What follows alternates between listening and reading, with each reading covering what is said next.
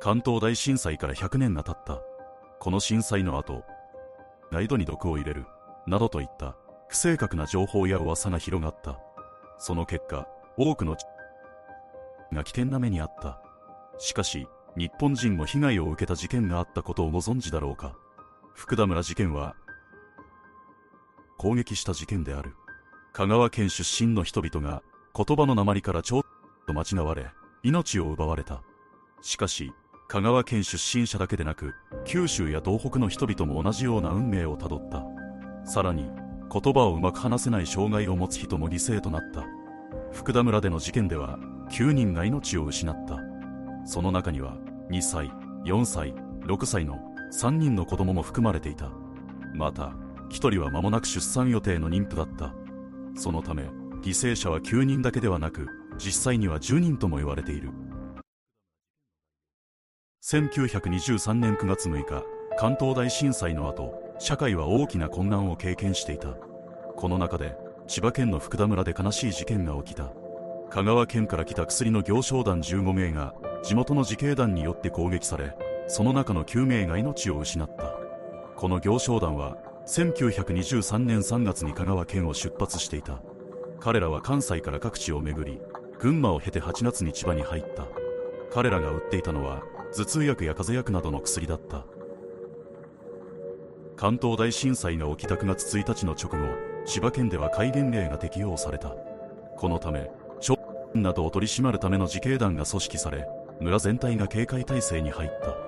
1923年9月6日、関東大震災から5日後の昼、千葉県の福田村、三堀の利根川沿いで、行商団が休憩していた。突然、約200人の自警団が彼らを囲んだ。自警団は、言葉がおかしい、超ではないか、と疑った。福田村の村長が、日本人だ、と言っても、群衆は聞かなかった。駐在所の巡査が本所に問い合わせに行く間に、悲しい事件が起きた。現場の証言によると、誰が何をしたのかはわからないほどの大混乱だった。行商団員の手記によると、防衛士が飛び交い、銃声も聞こえた。そして、万歳の声が上がった。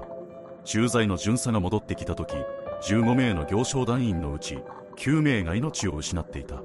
その中には子供3人も含まれていた。遺体は利根川に流され遺骨も残っていなかった。本所の警察部長が駆けつけ縛られていた行商団員を救出した。彼の説得により6人の行商団員が命を救われた。被害者は香川県水戸余郡の薬売り行商人15名だった。この中で命を失ったのは9名。その中には妊婦や2歳、4歳、6歳の子供たちもいた。一部の情報では、妊婦の胎児も含めて10名とされることもある。被害者たちは被差別部落出身で、事件の詳細はあまり語られなかった。その理由として、差別による二次被害を恐れたからだと言われている。生き残った男性が襲われた時の様子を綴った手記が、香川県の文書館に残っていた。男性が事件後、裁判に備え、資料として利用するために書いたと言われている。長らく眠っていたが7年ほど前に文書館に寄贈されたという。鳥居のそばで休んでいたところへ青年会消防在京軍人が来て先人じゃという人もあり棒や飛び口を持って頭へぶち込んだ。加害者は福田村と隣の田中村の自警団員8名だった。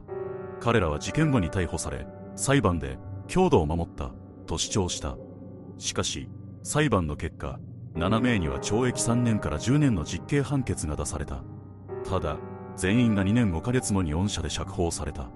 事件後、一部の加害者は地域での地位を築き上げ、村長や市議会議員として活動したという。福田村事件は、言葉の違いから大きな悲劇が生まれた事件である。行商団の人々は、讃岐弁という方言を話していた。しかし、千葉県の人々にはこの方言が聞き慣れなかった。そのため、彼らは先人と間違えられた。実際、行商団の中には、地元の人たちとの言い争いで、お前の言葉は変だ、と言われた人もいた。この事件の背景には、日本統治時代の朝鮮の状況も関係している。1919年、朝鮮では大きなデモが起こった。このデモは3.1運動と呼ばれ、多くの朝鮮が日本の統治に反対して立ち上がった。しかし、このデモは日本の軍によって弾圧され、多くの朝人が命を失った。日本ではこの事件を正確に報道せず。